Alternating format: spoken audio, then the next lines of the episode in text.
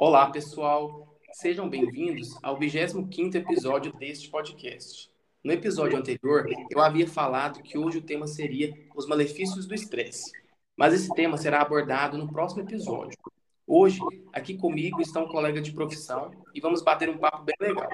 Doutor Rodolfo, seja bem-vindo. É um prazer recebê-lo aqui.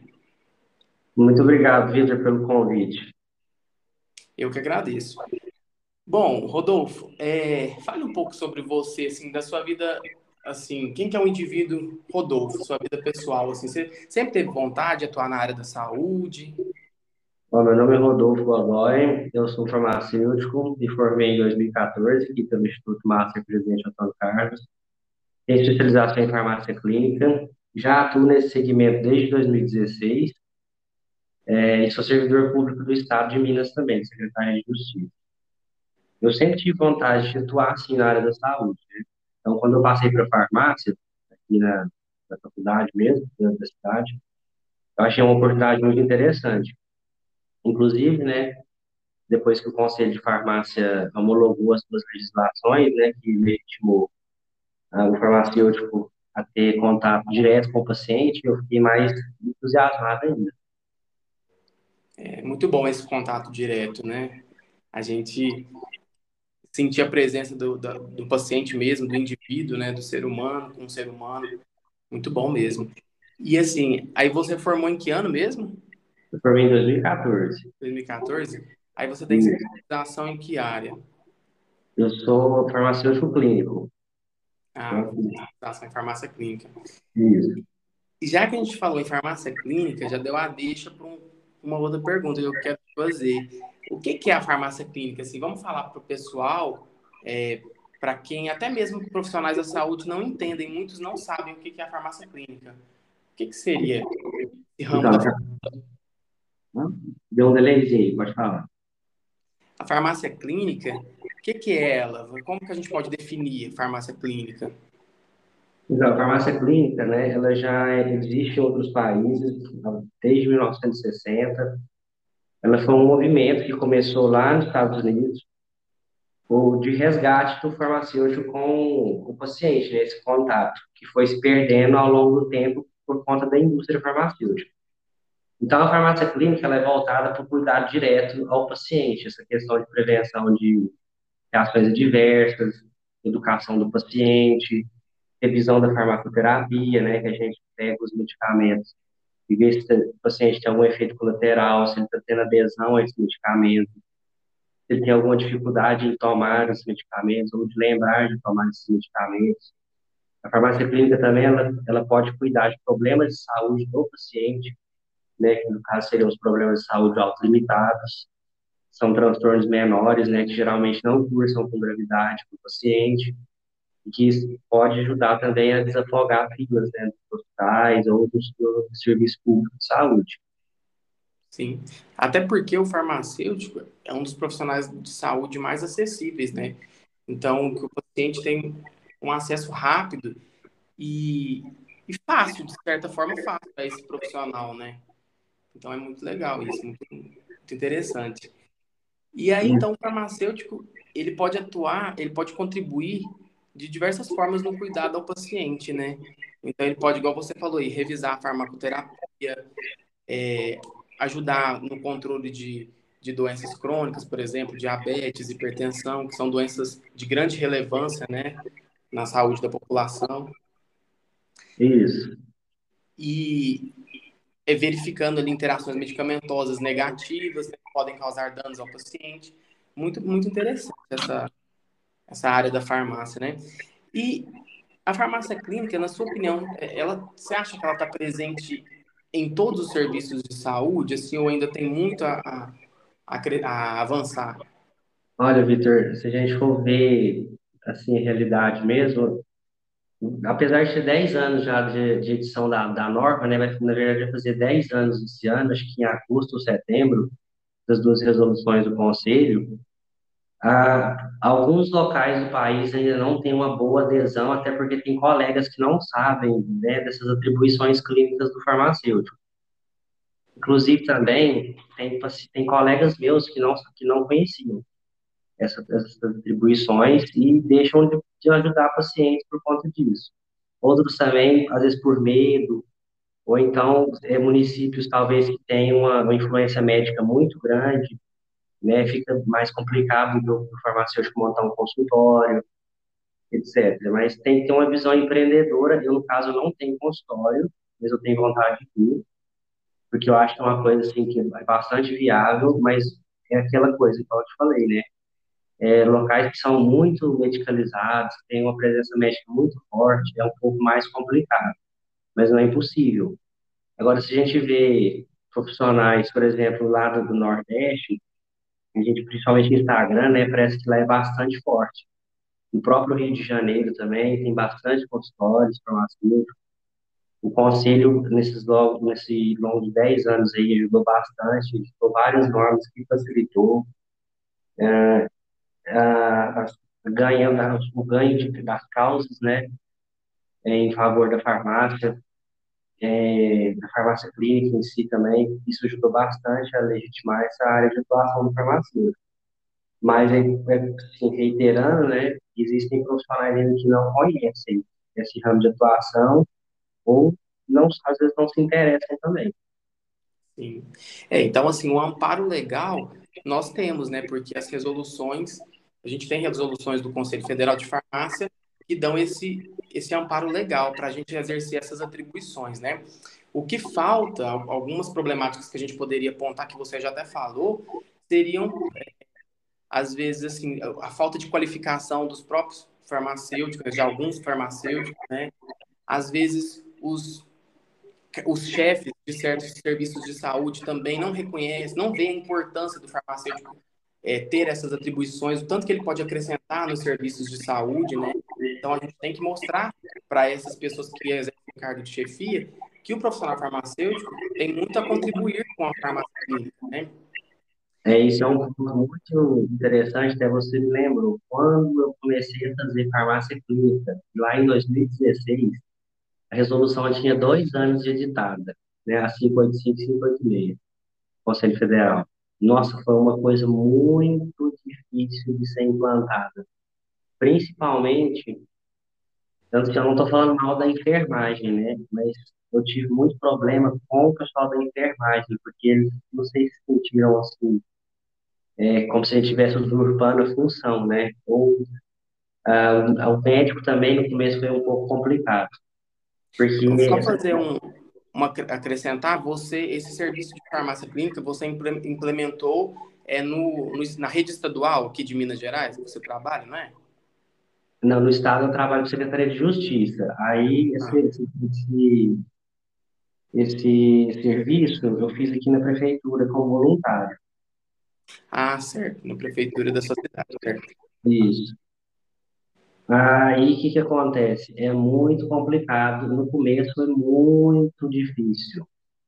Por conta do seguinte, igual eu te falei, né, a enfermagem, ela parece que ela, ela tem uma ideia, assim, que o médico é algo, um profissional superior, só o médico pode prescrever, só o médico pode pedir exame, só o médico pode consultar, etc, etc.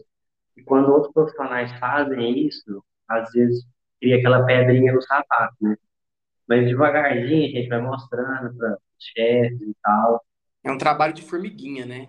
É bem difícil. Inclusive, outros farmacêuticos que fazem esse tipo de trabalho, Universidade Federal do Espírito Santo faz esse tipo de trabalho.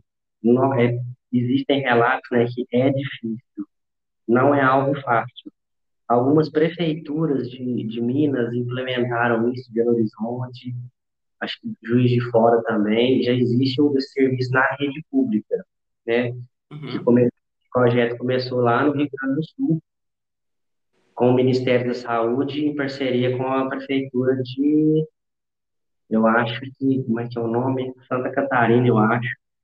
E aí tudo começou lá atrás, com esse projeto piloto, para poder implantar esse serviço no SUS. Então, quando o Ministério também ajuda, facilita. Então, a gente mostra para o gestor, ó, existe isso aqui, esse projeto do Ministério, não é uma coisa que a gente está inventando porque o Ministério viu, né, o Conselho também ajudou bastante, mostrar que o profissional farmacêutico ele pode somar, sim, na, na, na equipe de saúde.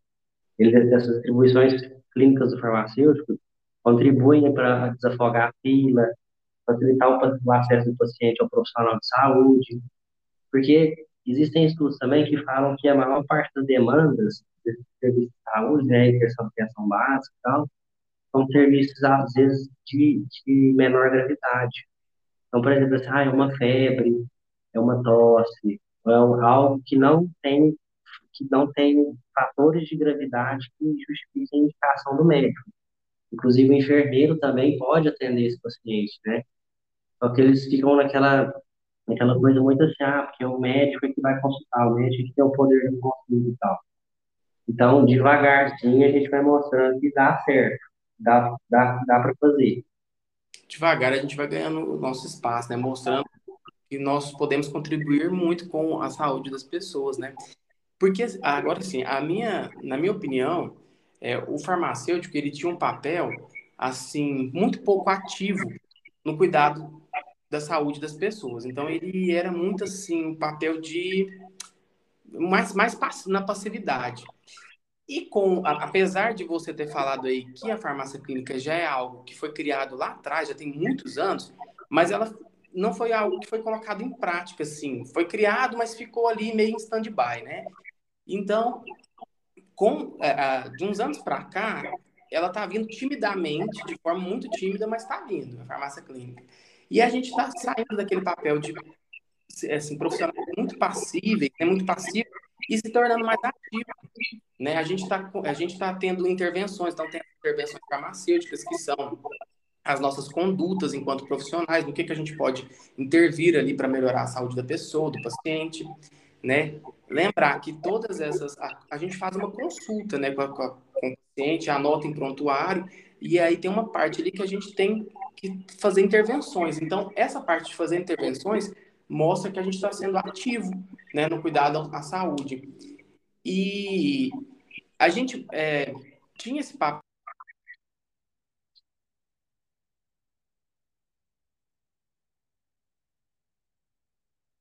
Oi, Vitor, ah, tá me ouvindo? Acho que a gravação tá, deu, deu errado.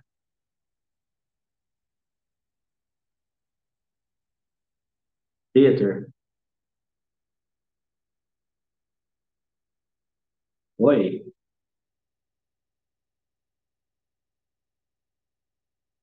Um, um, um protocolo e lá no e tudo registrado em prontuário, então é, isso é muito bom, muito, é bom porque a sociedade ganha com isso e a nossa classe profissional também, que fica mais valorizada, né? Isso. Eu queria fazer uma retificação aqui, a Prefeitura de Curitiba, viu? O projeto piloto começou lá. Ah, de Curitiba. E, e esse projeto piloto começou lá, é, é, e aí de, mostrou bons resultados, né? Assim, que, que a população teve ganhos com isso, né? Isso, o Ministério da, da, da Saúde ele editou né, quatro livros, quatro manuais, mostrando desde a implantação até os resultados. Esses livros estão disponíveis aí na internet. Uhum. E aí, nesses resultados, tem lá indicadores que comprovam que é, foi muito benéfica a ação do farmacêutico, a ação clínica dele, né? Isso. Bom, muito bom. E, população, pessoas em geral que nos escutam aqui nesse, nesse episódio, é, usufruam né, do serviço do, do farmacêutico. Né? E muito bom, acho que todos têm a ganhar com isso. E os profissionais da saúde também, porque a gente é, trabalha de forma conjunta, né? Uns profissionais ajudando os outros. Isso. É, Rodolfo, ainda falando nessa questão da farmácia clínica, vamos falar então sobre um, uma doença que está muito. Aliás, é um conjunto de doenças, né? Que está muito é, é, presente nos dias atuais. O sedentarismo, como eu disse, está muito presente na sociedade moderna. Somado a isso, o grande investimento da indústria alimentícia em produtos com cores, cheiros e sabores bem atrativos e também com muitas calorias, né? E, e, e o resultado disso é o quê? O ganho de peso, né? Então, quais os malefícios? Já, na verdade, eu já até contei, né? Mudar as coisas que é o ganho de peso, mas quais os malefícios disso para a sociedade? Desse sedentarismo, mais essa, a indústria alimentícia investindo em alimentos com, bem atrativos, né? É, a gente for pensar também, né, não é só a indústria alimentícia, né? A comodidade da vida moderna, ela trouxe, ela aumentou o sedentarismo, né? E assim, o sedentarismo ele vai levar a pessoa, obviamente, não praticar exercício, né? E aí a pressão da pessoa pode começar, só uma aliada a isso, é uma má alimentação, noites mal dormidas, alguns vícios. Isso pode acarretar distúrbios metabólicos, né, da pressão, da, dos colesteróis, né, do, da triglicerídeos e tal, da insulina, da fabricação de insulina, da, da ação da insulina sobre os receptores dela, né, e isso aí acarreta a síndrome metabólica. Então, existem uma série de fatores de risco, né, não só isso. Então, o excesso de peso ele vai levar ao aumento da circunferência abdominal, né, e a gente tem o padrão aí para homens é, maior que 102, mulheres 88 centímetros, é, a má alimentação, ela vai baixar o bom colesterol, né? Tanto os homens quanto as mulheres, isso aí também gera um fator de risco. Aumenta os triglicerídeos, né? Além disso, uma comida rica em sódio, ela vai aumentar a pressão arterial e a glicemia também, né? Que é a glicose no sangue. Então, esses fatores, juntos, somados, eles ocasionam uma resistência insulínica. Ou seja, dificulta a glicose ligar no receptor dela para fazer com que a glicose entre na célula. Esse excesso de glicose no sangue, ela é depositada, né, ela vai lá para o fígado e se transforma em gordura. O fígado transforma ela em gordura. Vai lá para os adipócitos, né? Aí forma aquele famoso pneuzinho. E também vai para os órgãos internos, né? Que é a, gordura visceral, que é mais difícil de tirar.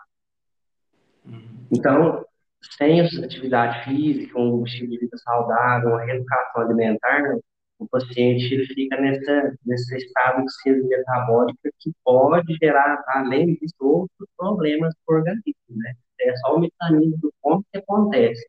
Aí tem os desdobramentos negativos dessa síndrome. Que são vários, né? Parece assim, o, o mundo de hoje, é, um dos grandes fatores que desenvolvem a síndrome metabólica é o sedentarismo, né? E várias coisas contribuem para a gente ser sedentário hoje, porque a internet não deixa a gente sair de casa. Hoje não precisa você sair de casa para pagar uma conta, para ver, para alugar um filme. Na época, antigamente, você tinha que alugar e na locadora. Então, você ia até a locadora escolher seu DVD. Hoje não, pela por casa você, você faz. Então, você tem os streamings, né? É, tudo contribui para você ficar sentado parado o mais é, o máximo possível, né? E até em um dos episódios que eu gravei, que eu falo sobre obesidade, o nosso corpo ele não foi projetado para ficar parado. Uma das evidências disso são as nossas o nosso corpo ser cheio de dobradiças, que são as articulações. Porque se fosse para a gente não ter movimento, a gente não teria esse tanto de articulação, né? Então, a gente tem um dos indícios que o nosso corpo foi feito para movimentar. E outra, músculos, né? Os músculos também. Então a gente é cheio de músculo para quê? Para estar tá se movimentando.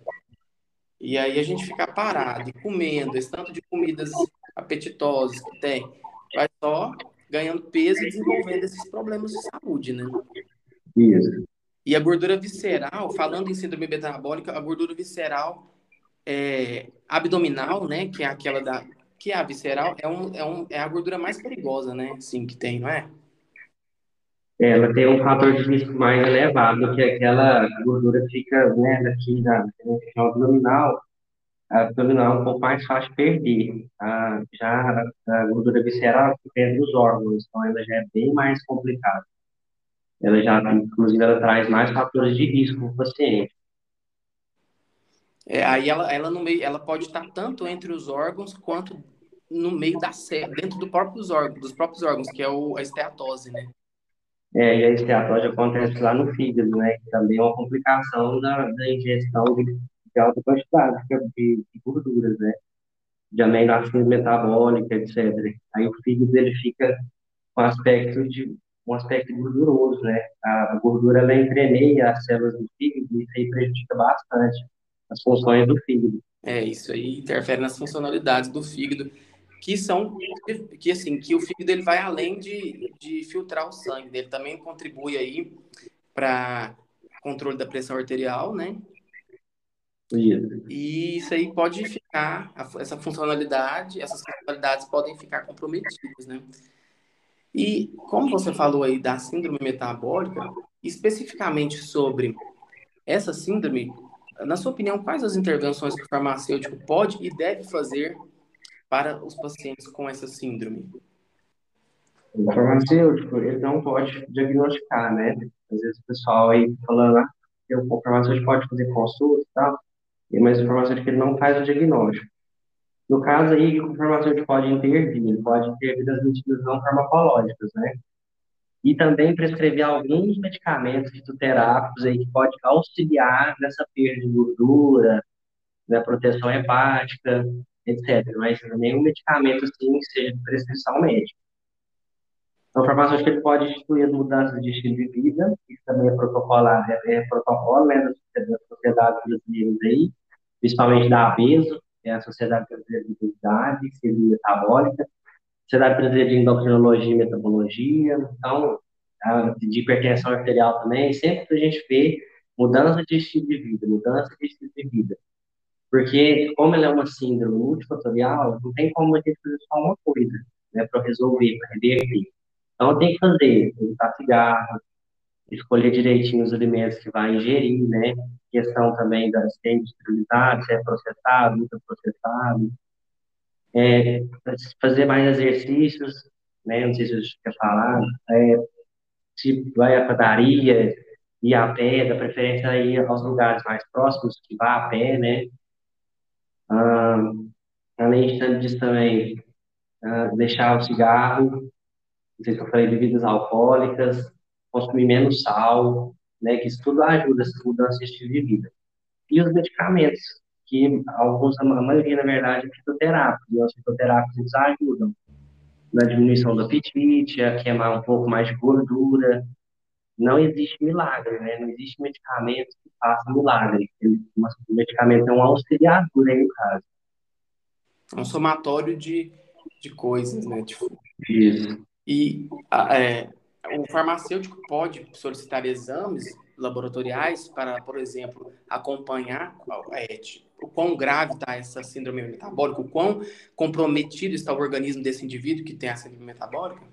Sim, o farmacêutico ele pode solicitar, né? Inclusive é, é respaldado lá na resolução 586, 585. O farmacêutico ele pode solicitar exames, na verdade ele deve, né? Ele chega com um paciente que tem todas essas características, preenche esses critérios aí de de síndrome metabólica, é ideal que eles solicite exames para ver como que o paciente está. Lembrando que esses exames ele não vai fazer diagnóstico, ele vai ter uma, uma, uma um, um registro situacional ali do paciente. E um acompanhamento, pode dizer, pode-se dizer, acompanhar o que está. É... Isso, aí o que ele vai fazer? Ele vai instituir um plano de cuidado, né? Ele viu como aquele paciente está, ele vai fazer um exame, uma anamnese farmacêutica, ele pode fazer um exame físico, então ele vai lá, vai ver a questão da, da circunferência abdominal, vai fazer umas perguntas para ver se tem fatores de risco da família, como infarto, AVC, diabetes, hipertensão. Vai perguntar da pessoa, né, como que é a, alimentação dessa pessoa, o que ela costuma comer, os horários que ela costuma comer, para poder identificar esses fatores de risco que a gente pode modificar. Ele pode solicitar exames de glicemia, de jejum, hemoglobina glicada, né? Que a hemoglobina glicada é muito útil porque às vezes o paciente ele mente. Então, por exemplo, assim, a gente pede a hemoglobina glicada para poder ter uma avaliação dos últimos quatro meses do paciente. Então, a gente consegue verificar como que a glicemia dele estava ah, nos últimos quatro meses, né? A gente pode fazer, a gente pode solicitar exames de colesterol, triglicerídeos, né? reserva, reserva, frações todas para verificar. E aí a gente entra com um plano de cuidado para esse paciente, ele vai fazer as intervenções. E se houverem complicações né, que são, são muito significativas, a gente encaminha esse paciente para o médico. Por exemplo, a gente identificou, por exemplo, que o paciente está tendo uma hipertensão ou que ele já está evoluindo para um diabetes. Aí a gente encaminha esse paciente para o médico para poder começar o tratamento medicamentoso. Aí depois, uma vez que esse paciente iniciou o tratamento medicamentoso, ele pode retornar ao farmacêutico para que o farmacêutico acompanhe é, a eficácia desse, desse tratamento proposto pelo médico, né? Com certeza. É o interessante é que o farmacêutico ele pode, né, e deve, muitas vezes, trabalhar junto profissionais. Porque às vezes o médico não tem aquele tempo de acompanhar um paciente que às vezes demanda muito alta, ou às vezes ele está apertado, o dia está muito corrido. Então, ele não tem tempo, muitas vezes, de fazer aquele acompanhamento mais minucioso. O farmacêutico, como, você disse lá no começo, inclusive o próprio conselho, ele fala dessa capilaridade, dessa acessibilidade do farmacêutico, né, que às vezes muitas vezes ele é o primeiro profissional, isso acaba sendo mais fácil para o paciente, inclusive para o profissional também. Então, o farmacêutico ele dá um feedback para o médico, para o nutricionista, ou para outro profissional, né, que o paciente tenha, faça acompanhamento, ele é mais viável também. Sim. Muito interessante, muito bom esse papo, a gente trazer esse assunto aqui à tona, né, para que as pessoas saibam como que funciona a ainda é, mal conhecida, né, farmácia clínica, apesar de não ser tão nova, mas ela é muito pouco conhecida, essa área do farmácia, de atribuição do farmacêutico. Bom, é, com certeza. Doutor Rodolfo, queria te agradecer pela participação, gostei muito do papo, achei muito bom, muito mesmo, achei muito válido, e deixa aí seu arroba para que as pessoas possam acompanhar seu trabalho. Bom, meu, doutor Vitor, eu que agradeço viu, a oportunidade, tiver outras oportunidades aí, você pode me chamar. Com certeza. O meu Instagram profissional é farma.consulta. Se o pessoal quiser chamar lá para poder conversar, eu deixo algumas dicas de saúde e tal. Ele começou agora. E meu Instagram pessoal é doutor.rodgam, R-O-D-G-A-M. Ah, Bom, bom pessoal, é, e o episódio de hoje está chegando ao fim. Eu espero que tenham gostado. No próximo, irei falar sobre os malefícios do estresse. Aguardo vocês.